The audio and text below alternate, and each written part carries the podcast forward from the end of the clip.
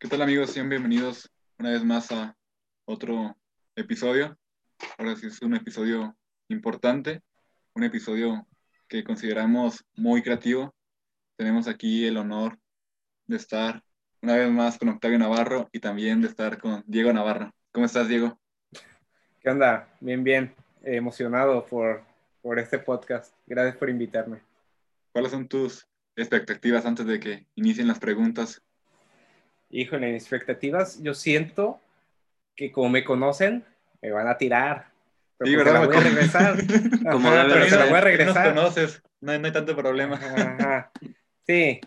Entonces yo ya vuelto vara. Viviendo un rato. Ustedes, ajá, ustedes échenle y yo ahí veo cómo. Ya, pues, aquí para dar una breve introducción de lo que hace Diego, es estudiante de cine. Él dice que si todo sale bien, todavía le faltan tres años más, ¿no, Diego? Cuatro, al parecer cuatro. no, si todo sale bien, ya en diciembre, ¿no? Estarías terminando. En diciembre terminaría mi carrera. ¿Y cómo te sientes ya que en diciembre empieza tu vida independiente? Pues fíjate que yo cuando empecé la carrera, yo ya estaba muy emocionado por terminar. Pero cada vez que se va acercando esa última, esa recta final hacia el graduarme, siento cada vez más la presión. Entonces está, está complicado, porque ya ahorita es de andar buscando chamba. Sí, pero pues ya abrieron Cinépolis allá en Tecomán, entonces ya es ventaja. Ah, sí, sí, sí, no, y también estoy pensando un puestito de, de, de esas películas piratas en Tianguis. Dicen que les va bien. Pues al final de cuentas eso estás estudiando, no, no le veo tanto, tanto lío. Pues, pues más o menos, ¿eh? No creo que sea lo ideal, pero pero pues chamba es chamba, ¿no? La materia favorita del Diego, dulcería 1. Dulcería 1, sí. y todavía me equivoco, ¿eh? Así es que esa la reprobé. la receta. Ajá, la, la Todavía la debo. Por eso me está haciendo la, la carrera. Sí, bueno. Pero cuéntanos un poco, Diego, ¿dónde estudias? Más o menos eso. Pues mira, yo estoy estudiando en Guadalajara. Mi escuela se llama Centro de Estudios Cinematográficos, o SEC. Este, está, ¿por dónde está? Está en, pues ahí por el centro de Guadalajara. este, eh, mi escuela no lleva mucho, lleva como cuántos, como cuatro años, yo creo. Tú vas a ser de las primeras generaciones, por así decirlo. Ajá, sí, sí. Este, pero fíjate, y eso me hace chido de mi escuela, que cuando entré, para empezar, la instalación está, está muy fea, pero no me escuche alguien ahí de, mi escuela y, acá tirándole, pero la neta es que no, no eran las mejores ni las ideales. Pero ahorita me da mucho gusto ver cómo ahorita ya nos cambiamos de plantel a uno muchísimo mejor. Este, Y también ya se abrió este, licenciatura en actuación, en producción musical y creo que en comunicación. Ah, ok, tú ya Entonces, más amplio. Ajá, y, y son como cinco años o algo así que empezó mi escuela. Entonces está creciendo pues bastante. Vamos con todo, ¿eh? Arrasando. Ojo, eso no es publicidad, nada. ¿eh? no es publicidad, pero si mencionan mi nombre, ¿le pueden hacer un descuento? si llegan con el código Diego Navarro, ah, 1, 2, 3. El código Diego, Diego Navarro Cine. ya, ya. ¿Y por qué escogiste estudiar cine? Cuéntanos un poco. Fíjate que la historia es, bueno, eh, a mí se me ha chistosa, quién sabe otros, pues, pero yo cuando estaba en prepa, pues, eh, pues eh, ya está a punto de terminar y pues era de que, pues, ¿qué, qué, qué voy a estudiar? Y pues, por primer, dije así, primero dije, a ver, pues me gustan los animales, el mar está chido. Pues dije, ah, pues vamos a estudiar biología marina. E sí, porque todos nos quedamos, ¿verdad? Con esa idea de que tenemos ya un biólogo marino. Sí, sí, sí es, es, bueno, te digo, estuvo, bien raro. Y, y estuve mucho tiempo, digo, hasta ustedes lo supieron. Sí, sí. Este, busqué cuánto ganaban y vi que pues ganan bien. Y dije, ah, ¿cómo no? Me motivé más. Sí. Y luego este, empecé a buscar en dónde estudiar. O sea, ya estaba yo este, centradísimo en estudiar biología marina. Pues digo, ya estaba buscando universidades, ya estaba buscando hasta cuánto me iban a pagar. O sea, todo, todo. Ajá, todo, todo, todo. Y un día, este, estaba yo aquí en mi casa y yo estaba pensando, dije, ah". y ahí fue cuando empecé como a, a, tomar en cuenta, dije, ay, pero pues de esto voy a, a todo, toda mi vida voy a estar trabajando de esto y dependiendo de esto. Sí, sí. Y luego como que ya poco a poco no se me hacía tan buena idea. Y dije, voy a ir pensando en una segunda opción. Y ya ahí fue donde entró por primera vez el cine. Porque a mí, como a todos, yo creo, nos, el cine pues está chido, la neta. Pero a mí me interesaba más como la parte técnica y la parte creativa. De crear historias, este, cómo se transforman, cosas así. Pero yo inmediatamente pensé, dije, no, hombre, me voy a morir de hambre. Sí, sí. Dije, dije, no, hombre, nada, ¿cuál? Pues de hecho, a cualquier este, persona que le cuentas estudio cine, te da una despensa ahí. Sí, sí, sí, una despensita.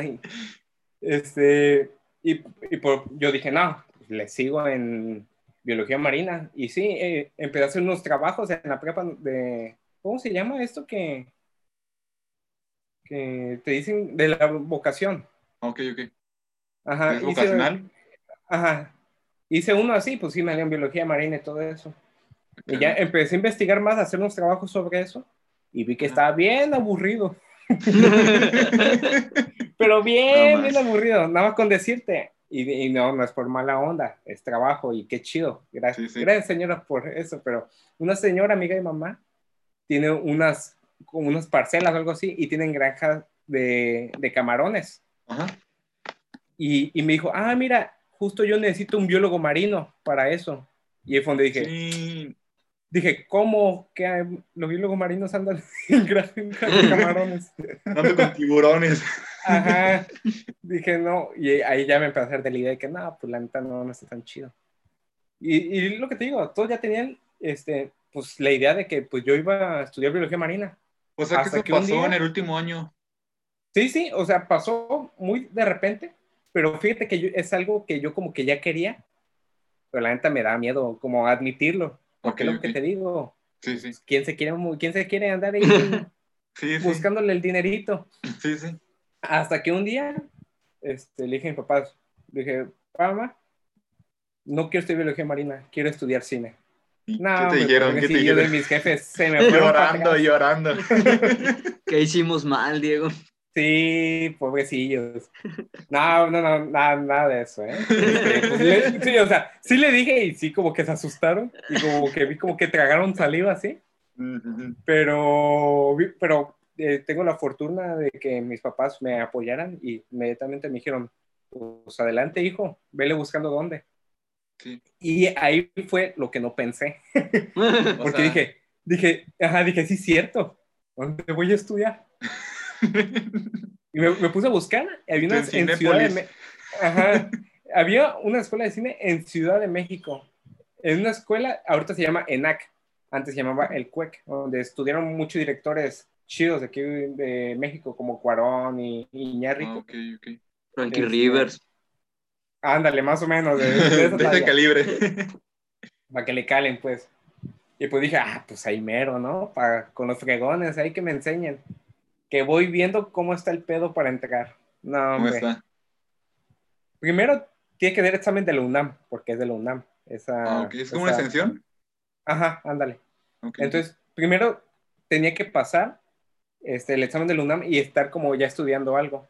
Y luego eh, tenía que hacer otro, otros exámenes, porque son creo que dos, para entrar a la carrera de cine. Y de esos creo que el año pasado entraron 11 de 300. Ay, no manches. No, Algo así. está, canijo. Sí, no, y aparte necesitaban calificación así como 8 o algo así. No, yo de ahí dije, no, Yo de ahí dije, no, pues no, no estudio ahí. No, Dios no, quiso, ni modo. Biólogo marino otra vez. Ajá. Yo creo que no es de Dios, porque pues no quiso. Este, y y ya buscando ahí, en todo esto de la escuela, ya que vi que no podía entrar al ENAC o el CUEC en ese entonces, encontré mi escuela, Centro de Estudios Cinematográficos. Y pues dije, se ve bien, en Guadalajara, no está tan lejos, este, es, privada la escuela, entonces dije, uy, pobre de mi jefe, le va a doler. Pero pues me dijo que no había problema, y pues yo pues ah, Pues la más cara, Diego, en ese momento. Sí. Y fíjate, está, este, y ya pues me inscribí, todo el rollo, este, y fíjate algo que me hizo bien chistoso, es que hacen examen. ¿Y si lo pasaste? Hacen, hacen examen para entrar. creo que no hay nadie que lo haya reprobado, ya estuve preguntando. y no, Eh, creo que no, no. no. Pero mero es- trámite. la ajá, él es como de, no más para verse formalones, pues. Sí. Sí, sí, para dar su taco, de que se me echaron de admisión. pero así estuvo más o menos como decidí este, estudiar cine. Ahí cuando me empecé a poner la soga en el cuello. En el cuello. Oye, Diego, ¿y cómo le haces o cómo le hiciste para, digamos, sobrepasar esa, esa parte? Porque pues es bien sabido que en el cine como te puede ir muy, muy bien, te puede ir muy, muy, muy mal. O sea, tienes como que Ajá. en la idea eso de que pues a lo mejor me vaya a ir muy mal Sí, y sí. pues no vaya a poder vivir de eso. Sí, por así este, decirlo. fíjate que, ajá, está, está bien raro cómo está la industria mexicana ahorita. Obviamente no te puedo hablar así con certeza porque pues ahorita no estoy laborando Sí, muy bien eso, pero pues ya dos añitos ahí en la escuela y pues ya medio me doy una idea a lo que voy. Ujú. Este, lo que pasa es que está como muy dividido toda la industria del cine aquí en México. O sea, haz de cuenta, de películas que no son esos actores que siempre salen, de los Derbez y todos estos vatos, Ajá. ahí está como el otro espectro, que es como lo independiente, Ah, que se estrena en festivales y todo eso, que eso es como, ¿Lo chido? ajá, ah, hay como que lo más creativo y como que lo más que, que Ok. disfruto de hacerlo, ¿no? Ah, ok, ok. Ajá. Este, y para poder este, participar o, o que te den, porque esos proyectos se hacen con dinero del gobierno. Y, y es, es todo un rollote. Este, ya lo intentamos y pues aquí sigo. Entonces, este, el proceso para que te den dinero para hacer una película es bien complicado.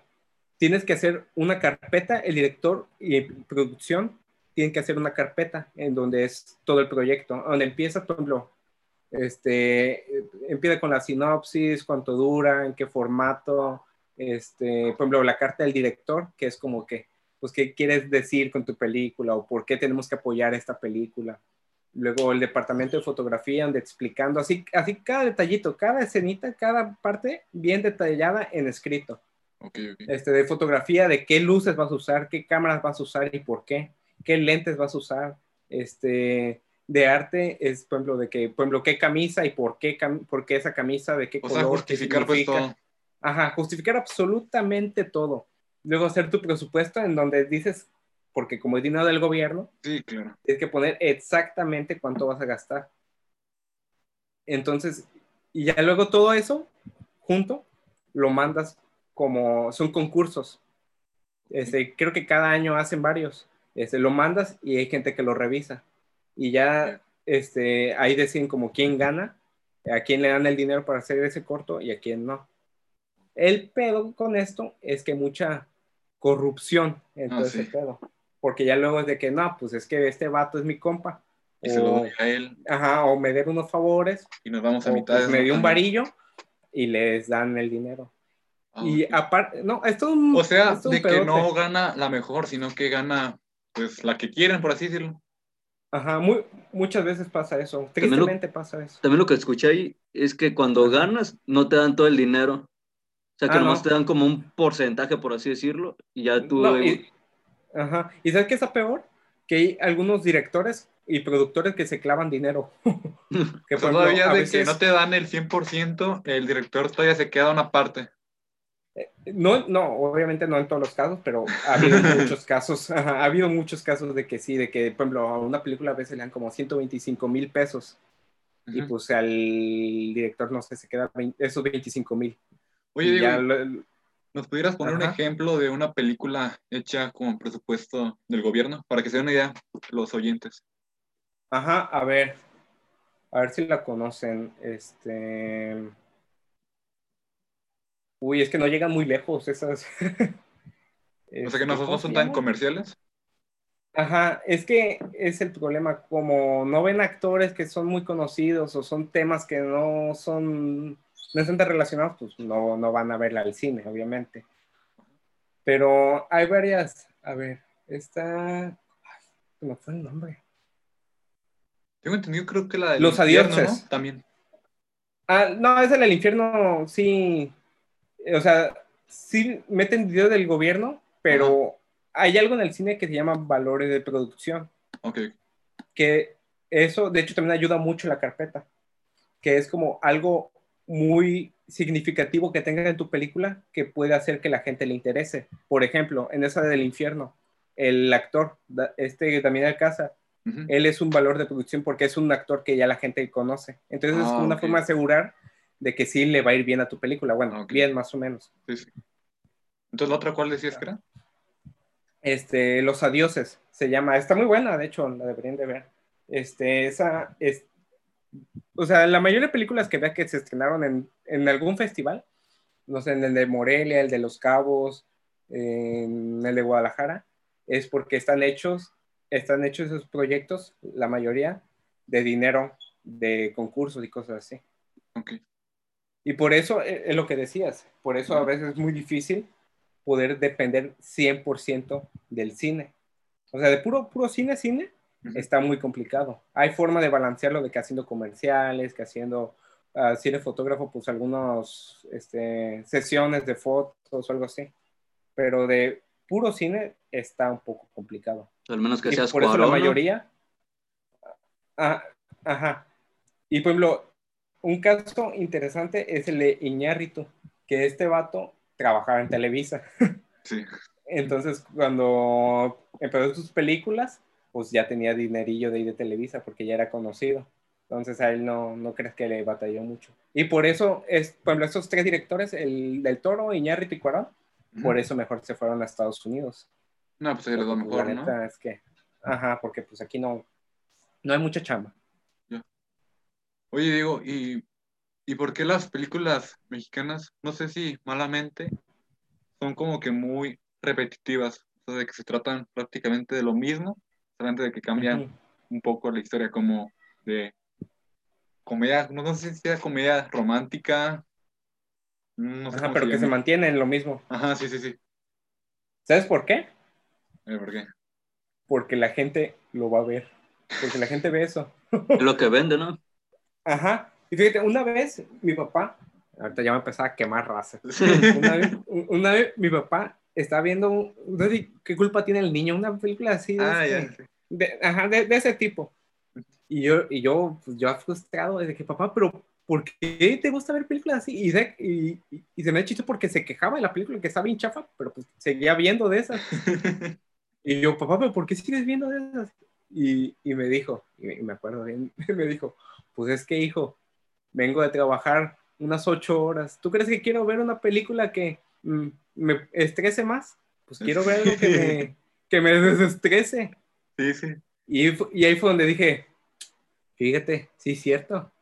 Porque él era todo mexicano, o sea, que sale a trabajar y llega a la casa pues estresado y quiere desestresarse. Sí, sí, sí. Y, o sea, y es muy respetable. Gente Sí. que, pues, que no quiera ver un cine un poquito más complejo, que más artístico, le dicen. Pues está bien. O sea, igual, cada quien puede ver lo que quiera, ¿no? Al cabo, el cine, o sea, también es un arte, pero pues también, pues, entretenimiento. O sea, nació y es para entretener a la gente. Sí, sí. ¿Y cuál crees que ha cambiado tu perspectiva del cine en estos años que has estado en la universidad? ¿O sigue siendo la misma Ah. Que la entraste? No, claro que ha cambiado. Muchísimo. Bastante, sí, sí, sí. Este, pues ya cuando veo películas así como independientes, ya como que las aprecio más porque sé la friga que es Sí. y sé de que pues algunos a lo mejor ni les pagaron. Entonces, Posiblemente. Ajá, y aparte como que eso es algo más personal y que también no necesitas como que estudiar cine para hacer eso, pero pues, tratar de entender un poco más las películas, o sea, saber que hay películas que no están hechas simplemente como para entretener o algo así, que tienen un trasfondo que es bastante interesante y que te habla muchísimo, no sé, a lo mejor de una cultura, de una sociedad, y es algo que está chido, porque pues nada más, ¿como ¿cuánto? ¿Dos horas a lo mucho? Y te Sí. puede contar bastante. Ya, ya, ya. Y ahorita sigue estando. Estás de vacaciones, ¿no? Ahorita, creo. Sí, ahorita estoy terminando eh, mi cuatrimestre, séptimo cuatrimestre. Tú ya vas a entrar al último. Eh, al penúltimo, el noveno es el último. Ah, todavía te faltan dos. Ajá. Ya, ya. Sí, ¿Y cómo sí. te sientes que ya estás en la recta final? Complicado, presionado. Ya ahorita ya ando buscando compas con quien puedo decir, ¿qué onda? ¿Me da chamba? Porque, o sea, eh, ahorita la única manera, obviamente hablando y buscando gente, también es una forma de, buscar para chamba, pero una, y se me hace muy chida, una técnica muy chida, es que durante el, mi escuela, durante lo que dura mi escuela, hacemos varios cortometrajes entre todos los estudiantes, hay quien quiera participar y pues este, ahí se arman. Obviamente sin paga, pero lo que está interesante es que vas trabajando con, no sé, con el que va entrando, con el que va saliendo, con el que va en medio, con el que va, no sé, en quinto, que va te relacionas con toda la universidad. Ajá. Entonces, el chiste, de hecho, es el chiste de estudiar cine, porque hay mucha gente que estudia cine, que trabaja haciendo cine, pues que nunca han estudiado nada de eso de cine. ¿Como quién? O sea, uy, un buen de directores. O sea, De, de un hecho, director de hecho, famoso la que- mayoría. ¿neta? Ah, Kubrick, ¿lo conocen? No, yo no. Tú. No. Stanley Kubrick, este de La Naranja Mecánica, El Resplandor. Ah, ya, ya lo vi con esa película. Ajá, pues él. Debe ser como los íconos más grandes. Ok. No Eh, cine. Este, ajá. O sea, es que el estudiar cine es algo nuevo, no es algo que. Porque normalmente es. Este, y de hecho, varios maestros nosotros Ajá. creo que no, no, estudi- no estudiaron cine. Pero como ya están en la industria, es como que. Eh, Pues ahí nos enseñan. Y es lo que te iba a decir. El chiste de estudiar cine y la diferencia de no estudiar cine es que a los que estudian cine le dan como esa ventajita de que no entran así en ceros a un set. Que en cambio, alguien que no sabe absolutamente nada, si entra a un set, pues sí, sí. sí le va a ir mal. Y también supongo, pues, que los que no estudian cine han de empezar como los típicos jalacables, ¿no? No, no es que esté mal, pero yo creo que han de empezar pues desde cero. Ah, sí, claro. Este, no, de hecho, así empiezan todos. Es que el cine es una, ¿cómo se llama? Es como, es piramidal. Hasta Ok. menos arriba, bueno, mínimo aquí en México, hasta arriba está el director y ahí va bajando. Y si quieres ir subiendo, pues es irte relacionando y saber hacer tu chamba bien, para que te empiecen a recomendar, porque esto es muy importante. O sea, a un vato que su nombre esté quemado en la industria, ya bailó. ¿Cuál, es- cuál es el caso de, no me acuerdo de una actriz que mandó a un director, ¿no? Que mandó a un director. Demandó. Ah, ay, últimamente ha habido un buen. Sí, ¿verdad? que- Eh, ¿te, te refieres de aquí en México o en Estados sí, Unidos? sí, En sí, Estados Unidos, mexicano, mexicano. No me acuerdo. Carla Sousa Ah, ha sí, haber sí, sido. sí. Sí, ya, Carla Sousa. De hecho, es, Ese dato ya es está esa- quemadísimo, ¿no? Supongo que ya nunca más Sí. va, va a tener chamba. Sí, sí, sí. Y digo, también depende como el rango que tenía cuando lo quemaron. A un director y que no tenía tanta trayectoria, pues sí, ahí lo, lo acaban y lo matan. Este, pero cuando es un director acá súper reconocido, pues ni- a veces ni se entera a la luz. de lo que hizo. No, y últimamente ha habido un movimiento en Estados Unidos y gracias a Dios ya está eh, en todo el mundo, es el Me Too Ok, ¿qué que es que- de es? la industria de Hollywood, ajá, de directores y productores que se han aprovechado de actores y de actrices para asegurarles trabajo. Y es algo muy, muy común. O sea, es tan común que hasta Cantinflas lo hacía. es tan común que, o sea, cual- cualquiera, casi cualquiera hacía eso. Y O ya ahorita de están que- tratando de quitar todo eso. Si querías tener tu chamba asegurada, tenías que hacer ciertas cosas con el director. Sí. Sí, este, eso ya está cambiando. mm, Gracias a Diosito. Pero sí era algo muy común, tristemente sí era algo bastante común. Ahorita para darle como otro giro a eso de lo malo. ¿Quién sería ahorita como el director que te inspiró a, estu- a estudiar esta carrera El director que me inspiró. y que te gusta pues también que- su trabajo? Ajá.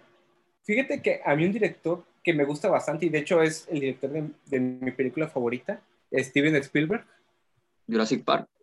Ajá, Jurassic Park. No, esa película, Dios mío, ¿cuántas veces la he visto? Los efectos Pero por lo ese que- tiempo, ¿Perdón? los efectos por ese tiempo estaban muy buenos. No, te pasa, estaban pasadísimos de lanza. Toda- todavía, si ve la película, obviamente ve sus, sus fallillas, pero es una película súper bien hecha. Pero lo que te iba a decir este director y lo que a mí me hace decir de que, pues, no manches, qué buen director es este vato y es lo versátil que es. Tiene películas de todos los géneros. Tiene hasta una de la Segunda Guerra Mundial. Buenísima. es en blanco y negro. Es de, es de un vato que salvaba niños de. ¿Cómo se llama? De que lo, lo metieran a todos esos campos de concentración. O sea, y cómo. Es lo que me, me gusta a mí, de cómo pasa o esa versatilidad entre hacer un parque de dinosaurios. o sea, algo súper ficticio, hacer algo tan realista que fue eso de la Segunda Guerra Mundial. Entonces, esa persona, ¿cómo dices que se llama? Perdón, se fue el nombre. Steven Spielberg. Ok. Entonces, prácticamente nació con el, con el talento ya, ¿no? Sí, sí, sí. Es que es, es algo bien chido porque por, ustedes imagino que ya saben, pero para hacer una historia pues necesitan a dos personas, director y guionista. Y pues normalmente, pues acá, pues de que el guionista te, te la manda el director y el director dirige eso. Pero hay, ha habido casos y muchos, y más aquí en México, en donde pues como no hay lana, el, el, director es el, el guionista. Ah, ok, ok. Entonces es como más fiel a lo que quiere lograr, porque pues como él, mismo, escribió lo que va a dirigir, es como que no puede, no hay muchos cambios, o es justamente lo que quiere, hay más probabilidad de eso. Y Steven Spielberg hace eso, él escribe sus cosas. ¿Y ahorita cuál crees tú que sea tu área fuerte? O sea, que digas, esta área, eh, la verdad que me la rifo. Ok. Pues a ver, es que a mí me gusta mucho la fotografía. Y, siento que ahí podría aventarme. Y de hecho, con eso empecé y dije, no, fotografía y fotografía, pero últimamente me he estado metiendo más al diseño de arte. y la ¿cómo va? Se, me, se, me, hace muy, muy chido. Fíjate, el diseño el de arte es bien interesante. Cuando ves una película, ya ves que eh, este, de todo como los muebles que hay, este, las pinturas, cosas así de, decoración. Eso es el departamento de arte. Aquí en México, como otra vez no, no, no, hay mucha lana, se juntan muchos departamentos en arte. Y por ejemplo, yo cuando he, hecho arte, me toca eh, arreglar los vestuarios, me toca arreglar los props, que son como objetos que utiliza, por ejemplo, el actor. Por ejemplo, un teléfono que ves que sale en la pantalla este, llamando, eso es un prop. Y ahí, en Estados Unidos hay una persona que se dedica solamente los props, pero pues aquí en México no. Bueno, sí hay, pero pues no, casi no. Este, luego también, este, a veces también el maquillaje y peinado, este, y cosas así. Eso es más o menos el... lo que está llamando la atención ahorita. De arte. Ajá. Sí, ¿Y qué piensas hacer está divertido. cuando termines tu carrera? O sea, ya empezar a chambear, lo comentaste al inicio, pero estudiar alguna maestría, estudiar otra cosa, ¿Cuáles son tus planes? No, este, ahorita, fíjate que si me hubiera preguntado esto hace un año, te diría, no, sí, a chambear, luego, luego a ponerme a jalar. Sí, sí. Pero, o sea, ya en esta recta final, y al, saber ya más, o sea, mejor cómo está la, la situación, o sea, yo siento que, que todavía como que necesito preparación en el departamento que me quiero especializar, que es en fotografía. Ah, Entonces, a lo mejor podría aventarme una maestría en, en fotografía. ¿Ahí mismo en Guadalajara? sí, allá, allá, En, en, otra escuela, la mía, ¿no? Pero sí, sí hay. O tomar cursos. Ok, ok. ¿Y cuántos años son de la maestría? De la maestría no te sabría decir. Sé en qué escuela es. Igual por si alguno de nuestros oyentes quiere estudiar una maestría en, en, foto, en el CAP. En el CAP. en el CAP, allá en, el, en Guadalajara. Aprovechando que ya nos estamos yendo un poco más a futuro, ¿dónde ves a Diego Navarro en 10 o 15 años? 10 o 15 años. ¿Ya lo ves consolidado? A lo mejor ahí en, en el Festival de Cine en Morelia. Este, presentando a lo mejor algo. Sí, me encantaría el, lo que yo veo del cine es que es una, es una carrera, o sea, un ámbito profesional muy, muy lento. Este, por ejemplo, un director en planear una película puede tardar, no sé, hasta cinco años. Y luego, o sea, ya que la haces, es a lo mejor otro año y medio de estarla editando, de estarla metiendo en festivales, de andarle buscando dinero para terminarla también. Entonces es muy tardado, este, por ejemplo, hacer muchas películas seguido, más cuando eres director. Entonces, este, está complicado, pero, o sea, yo a unos 15 años me gustaría mucho a mí trabajar a lo mejor en una casa productora en donde podría estar trabajando ya en, o sea, ya no en cortometrajes, en largometrajes, o sea, ya en películas. Y en, estar trabajando en Ciudad de México, que es donde está todo el trabajo. ¿Y cuál es tu meta, así tu, tu mayor sueño, o que digas, si logro esto, ya me siento, te puedo decir, realizado, o digo, si logro esto ya, ya, ya, estoy tranquilo, ya. No, no digo que, que ya sea todo, porque pues siempre hay, hay que esperar a más, Ajá. pero que tú digas, esto es lo que quiero. Sí, fíjate que yo cuando empecé a estudiar cine, pues obviamente uno se deja llevar, ¿no? Sí, sí. Pues uno, o sea, yo cuando te dije, ah, pues un Oscar, un León de Oro, una Palma de Oro.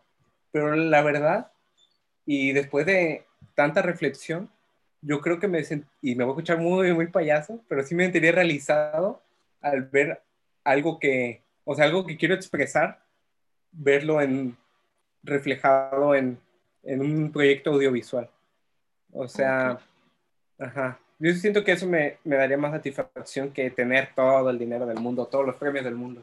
Sea, saber de que mi película no se quedó en el olvido, o lo que hice no se quedó en el olvido, sino que va a perdurar, aunque no haya ganado mucho dinero de eso. Y es, y es lo que te digo, y, y no significa que quiero ser pobre. O sea, quiero, o sea, mi, mi, meta y a lo que aspiro es hacer eso, lo que te comento. Pero obviamente, como me planeo mantener, por si mi papá está escuchando esto y no se asuste, eh, quiero, eh, o sea, quiero estar una, una, casa productora en donde, no sé, a lo mejor haga algunos trámites, en donde este, esté rentando equipo para grabar o algo así. De ahí es donde sí se saca dinero y bastantito.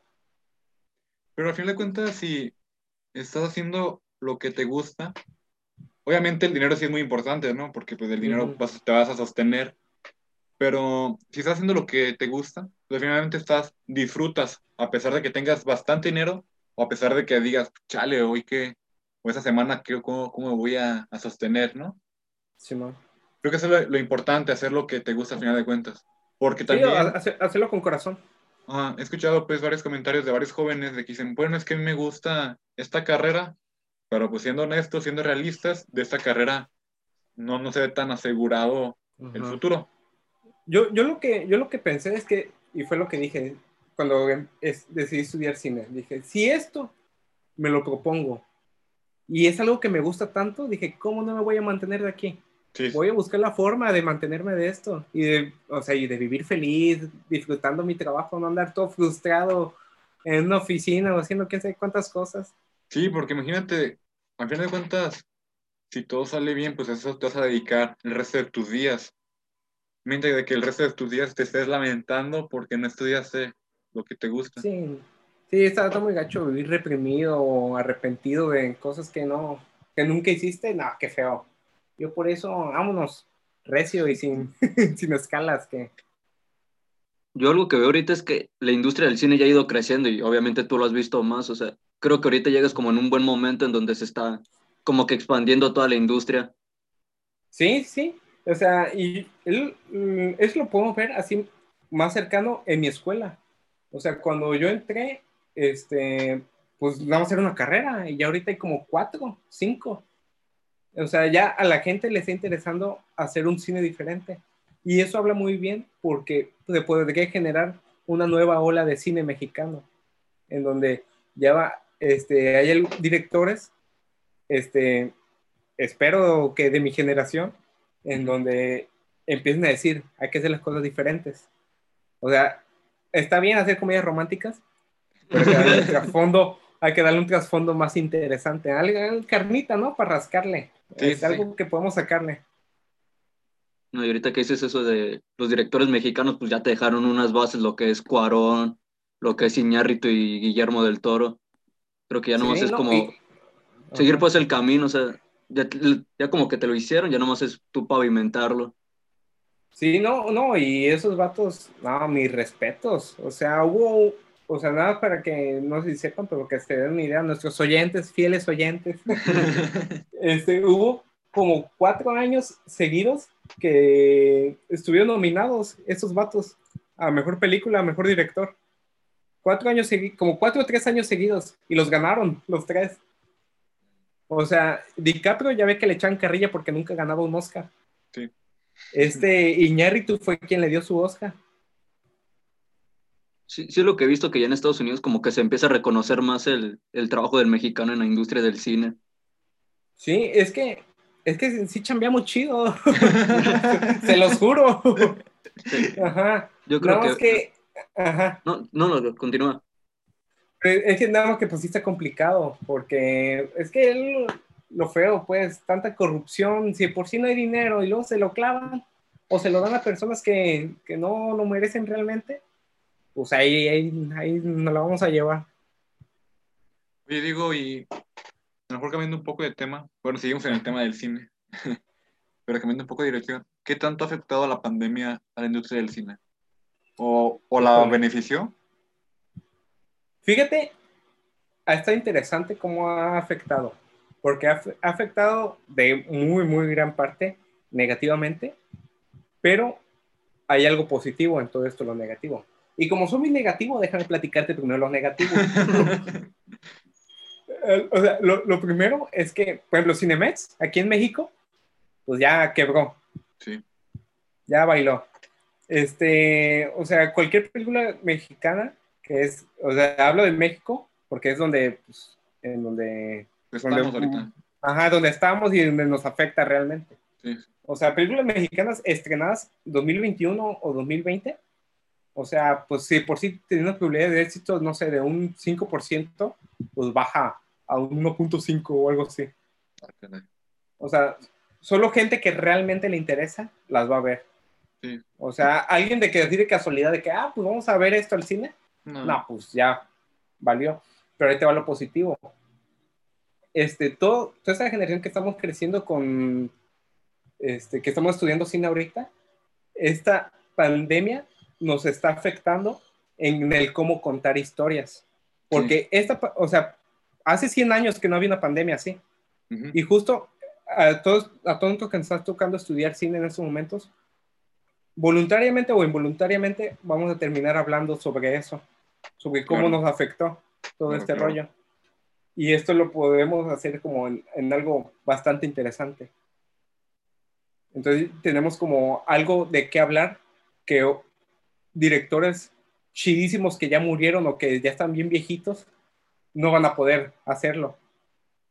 Sí, sí, porque pues, al final de cuentas ya puede ser una historia basada en la pandemia o basada en Ajá. lo que pasó durante esa durante esta pandemia, Ajá. bueno, que todavía no nos termina. Ajá, Y, o sea, y no solo sobre la pandemia, o sea, sobre lo que sentimos, sobre lo que, cómo nos sentimos este, en- estando encerrados, la sensación que nos provoca. Podemos, o sea, yo siento que es nosotros que estamos este, ahorita este, como empezando a trabajar sobre el cine y sobre, estamos escribiendo eh, sobre la actualidad y que estamos estudiando todo esto, este, podemos este, apoyarnos de toda esa frustración fea que sentimos nosotros estar encerrados en darle al cine, en darle en sentimientos que la gente pueda ver y que pueda apreciar.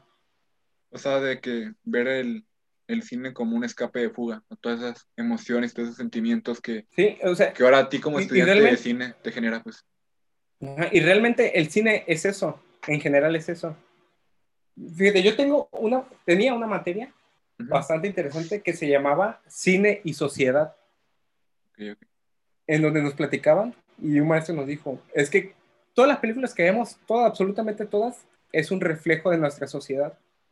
O sea, la que te imaginas, hay unas que son más obvias y unas que son menos, pero cada una cuentan con ese contexto en el que el creador vivió, porque pues si no, pues cómo la pudo haber hecho. Sí, sí. Ajá, entonces es lo que digo, se ve como interesante eso del, del cine y sociedad, porque siempre va de la mano. Y ahorita, ¿qué mat- ahorita que tocaste el tema de las materias, ahorita Ajá. cuál es la materia que, que estás llevando y que digas, esta materia la estoy llevando y pues me gusta un buen. A ver, a ver, ¿quieren que les diga exactamente cuáles son todas mis materias? Ni sabes cuáles llevas, ¿verdad? No, es que tiene, es que tiene muy bien raro, se los juro. Mira, ahorita, si no me creen, a ver, ahí te van. P- Práctica de producción, este, emprendimiento y gestión, esa está de relleno, yo creo. Sí, No, sí. no sirve de mucho. Puesta en escena, esa está muy chida, puesta en ¿Cuál? escena. Puesta en escena. ¿Esa de qué, de qué, qué área abarca, de qué se trata? Es sobre, involucra a la actuación. O sea, es como dirección de, eh, estoy como resumiéndolo, sí, muy, muy, muy fácil y a lo mejor gente, si, es- si escucha a alguien que sí sabe de cine, y me va a decir, "Ah, ¿qué, qué, qué menso el Diego? Ni estudia, ni escena". estudia. Ajá, eso ni, ni le sabe. Ajá. Pero más o menos es como las, eh, cómo se desarrolla el actor en, el, en, en cámara. O sea, y no solo es como actuaciones y todo eso, o sea, es como todo en, en la puesta en, o sea, todo, toda la escena, lo que se ve. Y, por ejemplo, algo que acabo de hacer en, para esa materia es un, hicimos una recreación de una película, de un musical, La La Land, no sé si la han visto. Sí, sí, yo sí, tú lo has visto. No, yo, no me gustan los musicales. Es el único que me ha Ah. gustado. Es el. Cholín, yo, yo- a mí, yo tampoco soy muy fan y la neta sí chillé con esa. Sí, muy la buena, verdad, sí, ¿eh? sí. Los aborrezco yo. Sí, la recomiendo. A, to- a todos los oyentes, La La Land. Mira, ya van dos, ¿eh? ver. ¿Cu- ¿Cuál, cuál era la otra? La de Los Adioses. Esa es mexicana, está en Prime. Esa no la he visto yo. Este, para, para que apoyen el cine mexicano. Este, esa Los la del santo, ¿no? Ah, ándale, oye, también. Lo importante en la tema, historia pero- del cine. Sí, de hecho, en mi clase de historia del cine hablamos sobre el- la época de luchadores. Ajá. Ah, pero en la materia. Sí, retomando. Ajá, retomando. Este, me tocó hacer el- la recreación de La La Land. Entonces fue, eh, esa maestra nos apoya en, o sea, de, por ejemplo, hacer castings, porque pues uno pues como que se da la idea, ¿no? De cómo son los castings, pero pues Sí, sí. resulta que hay una forma así de pasos por, por cada, por, para ¿Y si hacerlo. está muy difícil hacer un casting o, o no? Está, no, no, no, no, es, no está difícil. Lo que a lo mejor es, podría estar un poco complicado es para el director el ya saber materializar este, lo que busca en un actor. Porque pues te llegan un montón, no sé, 50 actores con propuestas diferentes cada uno. Y el chiste es saber cuál es el indicado para el proyecto. Pero pues eso chamba el director. Yo que soy fotógrafo, No, eso no me toca a mí. Yo que soy fotógrafo, pues, este, en los que me ha tocado apoyar, pues nada más de tomarle foto a los actores, este, que, que digan su nombre y este, llenan una hojita y le dan una escena y ya empiezan a actuar. Este, pero eso sí está complicado para los directores. Este, a mí no me ha tocado este, dirigir algo así que, que necesite un casting, porque normalmente entre ahí de la escuela nos ayudamos, pero me ha tocado en varios y sí está complicado. Pero está no- chido. ¿No tienes el interés así como de dirigir? De dirigir, este, sí, sí, sí tiene el interés, pero es que, es que, hay cuenta que cuando entré a la escuela, lo primero que me dijeron los maestros es, es que no nos enfocáramos completamente en, en una especialidad como de fotógrafo, director o productor o este, director de arte, cosas así. Nos dijo que le caláramos con cada uno para que tuviéramos conocimientos de, este, de cada cosa. Pero pues obviamente no puedes todo porque pues es un buen, de- son muchísimos departamentos Sí, sí. pero muchísimos. Este, y pues no puedes estar calando todo. Entonces, pues yo lo que hice fue escoger algunos que yo escogí: este, fotografía, este, dirección de arte, eh, asistente de director. Este, con esas tres, porque no se hacen muchos proyectos. Este, y no he tenido oportunidad de dirigir así este, más que algunos proyectitos, pero sí me gustaría bastante. Y de hecho, es lo que tengo planeado a, a este, ya que termine, lo que me queda de la carrera Dirigir. es, es dirigir un, un proyecto. Y ¿Con dinero o sin dinero? retomando un poco el tema de los castings, eh, por ejemplo, en el, no me acuerdo cómo se llama, cómo se llama esa novela en donde sale este Cuauhtémoc Blanco. Ah, ejemplo, Simón. ahí este, Cuauhtémoc Blanco fue a hacer casting o le marcaron de que, oye, Cuau, eh, Kyle a grabar o, o cómo está ese Ajá. rollo de que agarran personas famosas que no se han involucrado en el sentido de la actuación y del cine y las agarran y las meten a, a películas o a novelas. Ajá. Pues fíjate, de Cuauhtémoc Blanco no sé específicamente, pero algo que, que debe ser así es que no, no hizo casting. O sea, o sea, a lo mejor él en la búsqueda de que lo conozca más gente, pues fue con, con Televisa y les dijo, oye, quiero actuar. Ponme en una novela. Y pues ya llegaron con el de la novela y dijeron, no, pues agárralo y ponle un personaje. Porque Ajá. una, bueno, una forma de Cuauhtémoc Blanco, una forma de saber de que su personaje no estaba como totalmente escrito, es, o sea, como que se lo aventaron allá a la, Sí, sí. ahí se va. Es que lo mataron. Ustedes, Sí. eh, nuestros, nu- nuestros oyentes saben esa trágica, trágico momento en donde Cuauhtémoc Blanco pues muere. Y perdón por los spoilers. Pero, o sea, y como cuánto fue, dos semanas después, ni fue mucho. La- a la gente le gustaba tanto ver a Cuauhtémoc Blanco que lo pidieron que regresara y de repente regresó en la novela. Sea, eso, gracias a Dios, me tocó verlo en, en vivo. Me acuerdo que, según yo, yo, yo también bien chismoso, ¿verdad? Pues ya lo hacía muerto, ¿no? Porque pues era Cuauhtémoc Blanco. güey. Y ya, ya. Y de repente sale una escena, todo chamuscado. Sí, Como había regresado. Muy, muy, muy buena, ¿eh? Este, por si alguno quiere ver el video, ahí recomendación. debe, ahí debe estar en YouTube. Muy, muy bueno, nuestro gobernador de, de ¿dónde? De Cuernavaca, ¿no? Sí. Ahorita que mencionas eso, Neymar también salió en una película Ah, sí, de ¿no? Vin ¿no? Diesel, la triple X, Ajá. salió ahí. Sí. Y también lo matan. No manches, esa Neta, visto. duró como cinco segundos, sale dominando el balón y Mocos muere luego, luego. Neta, yo lo vi en un póster. O sea, sí sale como que en el póster, como si fuera a ser, creo que protagonista, pero sale bien poquito. Ajá. Yo bien Fíjate, emocionado. Es es lo que les digo, valores de producción. Por ejemplo, el Ocholín cayó en eso, porque le dijeron que iba a estar Neymar. Pero es para Y por eso verla. fue a verla. Sí. Ajá. Tú también Y utilizas eso, como figura asegura. pública. O sea, ¿Qué lo utilizaron como figura pública pues a Neymar. ajá, Sí. sí, sí. La gente literalmente, como- pues bueno, aquí está el ejemplo de Octavio de que solamente fue a verlo por, por Neymar. No, es que estaban en descuento los boletos, había promoción. Y nomás fui por Mira, eso. De una forma u otra caíste. O sea, estaban baratos, era el 2 por 1 algo así. Y ni modo de desaprovechar esas ofertas de Cinépolis. Diego sabe de eso. Sí, yo, yo sé bastante sobre eso. Fíjate que uno sabe buscar los hacks, ¿eh? Allá en Cinépolis. No, pues ya era ¿ustedes saben experto. Hay descuento para estudiantes, ¿ustedes sabían? Los lunes. No, todos los días. ¿Todos Ah, los días? Yo pensé que eran nomás los lunes. ¿Y cuánto No, hacen descuento?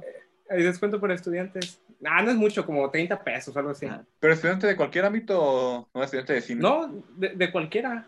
Ah, qué chido, ¿eh? Para que, le, para que le apunten mis chavos. Fíjate que dato curioso, yo tengo, desde que inició la pandemia, que no he ido al cine. Es que no Sí, estrenado tengo- tanto. Yo ya tengo, ¿cómo se llama? Yo- yo ya Como fui. un año. Vale, Godzilla vs. Kong. Ah, ¿Se la viste, Diego? Sí, sí la vi. sí, sí, sí. Bueno. ¿Quién sí, gana? no. Yo no la vi, yo no la vi. ¿Quién gana? Gana corte comercial. A ver. ¿Sabes quién gana? Gana el, ga- gana el capitalismo. Gana el mejor. Sí. Pero no, yo, a mí ya sí me ha valido un poco. Yo ya fui al cine varias veces. Eh, por ejemplo, en, hace poquito fueron los Oscars. Sí. Y pues fui a ver algunas. Que por cierto es otro tema, ¿eh? ¿Ustedes se enteraron de alguna película? De Yo la del. ¿Cómo era la del.? Si era algo como lo del Jesús negro o, Ah, la de o algo así. And- Judas and the Black Messiah. Ajá, yo, yo supe pues el título en español, ¿verdad? Ah, ah, sí, sí. Pero, o sea, por favor, viejo. Pero la verdad que yo no escuché tanto ruido, la verdad. Yo. No, es, y es porque la neta, de las nominadas de este año sí estuvieron muy X, muy chafonas. O sea, ¿crees que ha sido la peor eh, ceremonia de Oscars en la historia? Ah, no sé si la peor, porque fíjate que una que a mí, eh, fíjate, ya voy a, ter- a tirar Sí, sí, Todas polémicas. todos. Cancelenme, me vale. Nos van a censurar. Ya, sí, vieron que salió una película de, de Queen, ¿no? Bohemian Rhapsody. Sí, Sí, sí. buenísimo. Que le dieron un Oscar a Rami Malek por ser a Freddie Mercury. Como debe de ser, viejo. ¿Cómo creen? Se parecían los dos. No. Y, no, y- y justo ese año Ajá. nominaron a Black Panther como mejor película. No, entonces. Pero supuestamente yo las críticas que tuvieron ahora estos premios fue como que lo hicieron virtual, ¿no? O sea, yo no, no me di el tiempo de verlos, pero sí vi que los criticaron feo. Estuvo tan aburrido que lo pusimos con unos compas, pero nadie le está poniendo atención. Todos en el celular, ¿no? Ajá. Sí, No. estuvo, estuvo Xon, la neta. ¿Tú Estuvo cuál es el mayor organizado. premio que puede ganar una, una película o un director? El, Honestamente. ma- el mayor premio es que hay dos tipos de premios. El, como el comercial y el artístico. ¿Y cuál es el El, comercial? comer- el comercial son los Oscars. Ah, entonces, Pero eso, de hecho, mucha gente, no, muchos directores acá de que se ponen sangrancillo de que no, yo no quiero un Oscar. ¿En serio? Y es por eso. Y aparte, lo gacho de los Oscars es que se cierran mucho en Estados Unidos. Parece como que solo premian películas de Estados Unidos. Mientras que hay un buen de películas que están chidas. La que tú dices son los premios Canes o algo así. Ah, eh, son... Ajá, ¿Los en chidos, Cannes. los artísticos? Ajá, por ejemplo, está la Palma de Oro o el, León de Oro. Esos son este, de los más chidos. Y esos ya no son comerciales, como se dice. Es que también está medio gacho eso, de que, por ejemplo, en el cine hay como dos grandes categorías. Es el cine comercial y el cine de arte. Que digo, está un poco, es una media, como una jalada eso. Pues así lo, Ese vocabulario. Así lo clasifican. El cine comercial sería viendo, sería siendo como las de Avengers y cosas así. Y pues el cine de arte serían, no sé, este, pues películas ya más que nadie conoce, básicamente. Ah, eh. Ah, A ver, di una que quieres. Bueno, no, que sea como que la más popular artística. Uy, la más popular artística. Ay, Aunque yo creo que ya sí es la más popular artística, ya entraría como en comercial, ¿no? También. ajá, es que está justo está el dilema, pues. Ajá, está el dilema. Ajá, ejemplo, us- hay una que me gusta mucho, que sí es como de esas que artísticas, eh, se ubican a Da- Daft Punk, ¿no? Sí. sí. Ah, ellos hicieron una película, este, se llama Electroma, muy chida. Este, diría que el, dónde pueden verla, pero está muy complicado. Mejor mándenme un mensaje y yo se las mando. la tengo pirata. Ajá, la tengo pirata. Este, esa película se estrenó en Cannes y sí fue es- hecha específicamente para, o sea, no está hecha como para que, para entretenerte, pues. Está hecha como para, para que le pienses. Ok, ok. ok. Entonces, pues, pues mándamela. Si la quieren ver, está chida, se los juro. Vamos a confiar en, en tu criterio. Ya van. Sí, mira, ya, ya van tres ¿Cuántas películas. recomendaciones? Que, Tres. que re- tres recomendaciones de Tres. películas. Y A mí ve bien recomiendas- chistoso. Ajá, dime. Ajá. No, dime. Ah, que a mí se ve bien chistoso porque desde que la gente sabe que estoy estudiando cine, me dicen muy seguido dos cosas. La primera es, ah, no, tres, tres, ya me acordé de otra. la primera es, este, invítame a salir una película, a actuar. La segunda es, invítame a los premios. Y, y la tercera es, recomiéndame una película. y ninguna de las tres sabes hacer. Ajá. Eh, eh, ándale, eso es lo peor. ¿Cómo les digo que, que ya no me gusta el cine? Pero, pero ¿Y sí. qué opinas de la mejor película del cine mexicano? Que ya sabes de cuál hablo. De Rudo y Cursi. Rudy Cursi. Ahí tengo el libro, Jair. Ya, ya lo tengo. Siempre- te, lo voy, siempre te te digo. lo voy a mandar. Diego, el libro. Ah, se me olvidó. Te lo, no, te lo voy a llevar hasta con dedicatoria. Ah, hasta con firmita y todo. para mi tronco favorito. Fíjate que es de mis películas favoritas. Rudo y Cursi, Es- está muy chida. Hace mucho que no la veo y no la tengo como tan, tan fresca. Pero sí, sí es buena. Es, la dirige el hermano de Cuarón, que El mucha hermano gente no famoso. es- ah, el hermano no talentoso, le dicen. Tantito, tantito peor dicen en mi rancho. Ajá, tantito peor. Este, pero fíjate, esa película, fíjate, para que veas, esa película no es como independiente, y ahí te va por qué. A ver, a ver. Fíjate quiénes son los productores. El- tiene tres productores. A ver si les adivinan quiénes son. Jorge Vergara. una pista. No. Él fue, dire- Pero él fue no productor ah. de una película. Ah, la de Chivas, ¿no? No, aparte, no.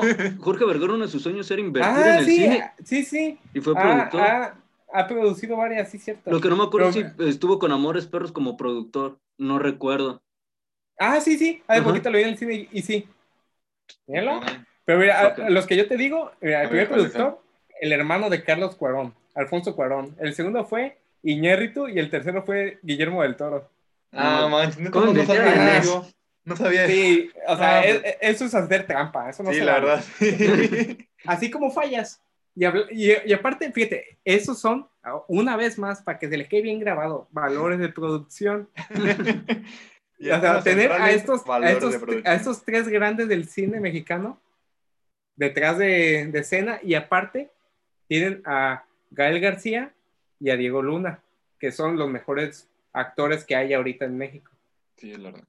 No, y Diego Luna está trascendiendo a Estados Unidos, ¿eh? En la de Rogue One que salió de Star Wars Sí, hizo muy buena actuación. en una película de Woody Allen también ya tiene su participación importante. Este, en varias ya está arrasando mi muchacho, sí, mi tocayo. ¿Crees, ¿Crees que se vengan tiempos mejores para el cine? Definitivamente. Espero. Ah, Bueno, digo, para yo, mexicano, pues cine mexicano. Sí, yo, yo prendo mis veladoras y me echo un rosario a que, a que sí. Yo siento que sí van a venir tiempos mejores para el cine mexicano. Por ejemplo, para mí, creo que hay un antes y un después con Amores Perros, que es la película mexicana que yo más conozco. ¿Crees que desde ahí empezó a crecer más el cine mexicano y a darse a conocer? Porque estuvo Es que- nominada a los Oscars como mejor película internacional o algo. Sí, sí. Ajá. Este, es que fíjate que justo antes de esa película, este, es- y tiempo atrás estaba el cine de ficheras. ¿Qué- ¿Cuál es ese? El- es- Un breve es resumen. de- Sí. eh, de, o sea, como cine erótico, pues. Ah, ok, no. ok, ok, ok, ok. Ajá. En donde, o sea, no, no mostraban así como nada, pero sí era así como que con temas así como este, medios absurdos y morbosos Ah, y cosas así. Y luego llegó lo que se conoce como la nueva ola del cine mexicano, que fue con estos vatos, con Guillermo del Toro, Alfonso Cuarón, Iñárritu y otros más, pero ellos son como los que encabezaron todo ese pedo. Y se dice que la que empezó todo ese rollo, digo, hay gente que lo puede discutir y que puede decir que no y que sí, pero mucha gente dice que fue Amores Perros, que fue, y, y es cierto lo que dices, eh, ahí hubo un antes y un después, Es porque que- fue cuando llegaron todos estos nuevos cineastas a hacer algo diferente. es Y hacer algo Ujú. chidísimo, porque es cierto, lo, la nominaron a Mejor Película Extranjera. Según yo, Ah, no ganó, extranjera. No, no ganó. Pero, pero estuvo ahí. Sí, es que, o sea, como que sí generó un impacto, ¿no? Y a pesar que era no comercial, o sea, sí se comercializó chido aquí en México. Por Sí. ver la nominación allá en, en unos premios. Oscars, era como que, ah, wow. Y ahorita ya y, cada y ratito. rompieron, ajá, y rompieron una maldición de quién sabe cuántos años, de que nada allá se había estrenado en, Ajá. en Cannes, creo que era en Cannes, no en los Oscars, porque según yo también Ujú. estuve en Cannes, en donde sí rompieron como una maldición de quién sabe cuántos años de que nada, ninguna película mexicana había llegado. Ya. Pero Y- ya luego llegaron otras como Amarte duele, chidas. ¿Qué culpa tiene el niño? ¿Qué culpa tiene el niño? No, pero cuando hablamos de qué culpa tiene el niño, se me viene a la mente tu papá, la verdad. Sí, ¿cómo, cómo no? Cada domingo la pone. El ritual de domingo ya. Ya, la descargó así en puro audio y la escucha como si fueran canciones. Se aprendió todos los diálogos ya. ya. Eh, ya que escucha ese podcast va a ver, no, que salió bien quemado. Sí. Pero algo importante de que ya no va a mantener a Diego. Ah, eh, eso es lo que cree. Vas a aplicar lo de la familia, ¿no? Seguir estudiando. Lo que crees. El plan de todos. Oye, de hecho deberían de invitar a Álvaro, ¿eh? Sí, de hecho sería- está, está planeado. Estamos en negociaciones, se pone complicado. Tenemos Ah, planeado sí. ir a Ah, Morelia y pues aprovechar allá el viaje e entrevistar a, a los primos por allá también. Ah, sí, sería chido porque el Álvaro tiene una visión que me es muy interesante sobre el arte. Sí. Pero pues es ya le preguntarán ustedes. Sí, sí, sí. Sí, sí, sí. Sí, Oye, Diego, si yo para- a veces me pongo... Ajá. Para ir terminando, para ir concluyendo, ¿qué Bueno. consejos le darías si algún oyente quiere estudiar cine? Mira, tú personita que me estás escuchando y que quiere estudiar cine y que lo está pensando, lo primero sería no te desanimes. O sea, tienes que estar bien seguro de que esto es lo que quieres y a darle con todo y sin permisos ni nada, vámonos con todo. Y lo segundo es ve mucho cine. Pero no, no solo, o sea, no solo verlo de que lo pones mientras como, no, analízalo y trata de ver el director qué trataba de decir o qué trataba de hacer este, en cada escena. Eso es un ejercicio que va a ayudar bastante, al, porque luego eh, a la hora de dirigir ya tienes como esos fundamentos, esas como ideas de por qué otro director ya hizo algo parecido. O sea, son como referencias, tener como referencias de, este, de qué hacer. Yo, por último, tengo una pregunta acá, que supuestamente tiene como la polémica y viene con Netflix y sus nominaciones. ¿Crees que las merezca? Porque al final de cuentas dicen que se premia el cine y, hay y las películas de Netflix no se llegan a proyectar en el cine, sino en su plataforma. Sí, sí, O sea, sí. tienen el derecho de ser nominadas, ya sea Oscar, Cannes. O sea, tienen Fíjate el derecho. ahorita hay algo bien interesante en, en la industria del cine. Hay, hay dos tipos de personas en- con dos formas de pensar sobre eso. La primera es de decir, no, pues sí, es cine. ¿Por qué no lo van a premiar si es cine? No se estrena en cines, pero es, es lo mismo, nomás el, el tema de proyección lo que cambia. Y están los viejitos, los que crecieron con tecnología análoga, que grabaron todo en, en film y que están acostumbrados en que pues ellos pues cuando vieron algo en la tele o algo así, pues ellos están acostumbrados a que pues algo se tiene que ver en el cine. Y como ahorita, por ejemplo, ahorita te puedo hablar de, de los Óscares, por ejemplo. Este, la mayoría de, los, de las personas que están ahí en la academia son pura, son puro viejito, pues. Y, y, por, y por eso no, no quieren eh, premiar todo eso. Este, pero Netflix, bien inteligente, hizo, pues sí lo vieron con Roma, que también Sí, sí. gran película. Ahí está la cuarta. Roma. Roma, este. Esa película, como Netflix sabía todo su potencial, la estrenó en cines. En muy poquitos cines, pero solo para cumplir esa regla que tiene la academia de que se tiene que estrenar en cines. Ya, ya. Ok. Pero, ¿y que yo qué opino? O sea, yo, yo siento que, pues es cine, nada más que es- cambia la forma de proyección. Entonces, o sea, si la historia es buena y sí tiene algo que contar, Pues y adelante, sí ¿no? tiene merecido que la premien, pues adelante. Pero que nomás las premien por porque tengan un logo que sean de una cierta marca o de cierta compañía, pues no, no está chido, la neta. Ya, ya. No, pues, Diego, agradecemos muchísimo tu tiempo. Sabemos que eres una persona muy, muy ocupada. Bastante, ahorita ya se me hizo tarde para cenar. Acabó la media hora. Ya se va a acabar la hora del ciber. Este, No digo, la verdad que agradecemos mucho tu tiempo, tu disposición, porque pues en cuanto dijimos, dijiste, Simón, no, no hay problema. Agradecemos todo lo que nos has compartido y pues esperemos que a nuestros oyentes les sirva. es- esperemos que sí. Igual yo también agradezco mucho. Ustedes, yo imagino que ya saben que pues la neta sí me gusta hablar de esto. Sí, sí, de otras claramente. cosas, la neta, no mucho. ¿Para qué? Nomás de cine y ya. Ajá. Cuando es de cine, sí háblenme. Y sí márquenme. Y ya lo que quieran. Otras cosas, ahí, ahí vemos. Si le preguntas a Diego, Pero- ¿cómo estás? No te contesta, pero si le preguntas, Ajá. ¿me recomiendas una, una película? De volada. Ajá, de volada. ¿Qué género? Sí. No, pero ya hablan en serio, este, muchas gracias este, por su invitación. Este, aprecio mucho este, que me hayan invitado este, y espero que les vaya muy bien en, en este podcast. Este, mucho, mucha suerte. Muchas Muchas gracias. Y eh, eres el primer invitado, primero de muchos. Ah, sí, Eh, soy, ¿cómo sí. se dice? El, el que abre. apadriné aquí. Sí, apadrinaste. Ahorita te mandamos ahí una certificación o algo. Sí, un diploma. reconocimiento. Uy, mi primer reconocimiento. ¿O no llega el de la prepa o qué, viejo? No, todavía no. Bueno, amigos, a todos los que nos escucharon, espero que hayan disfrutado de este podcast aquí con, creo que fue el podcast más creativo que hemos tenido hasta ahorita. Y nuevamente, Diego, muchísimas gracias. No, no, de qué a ustedes.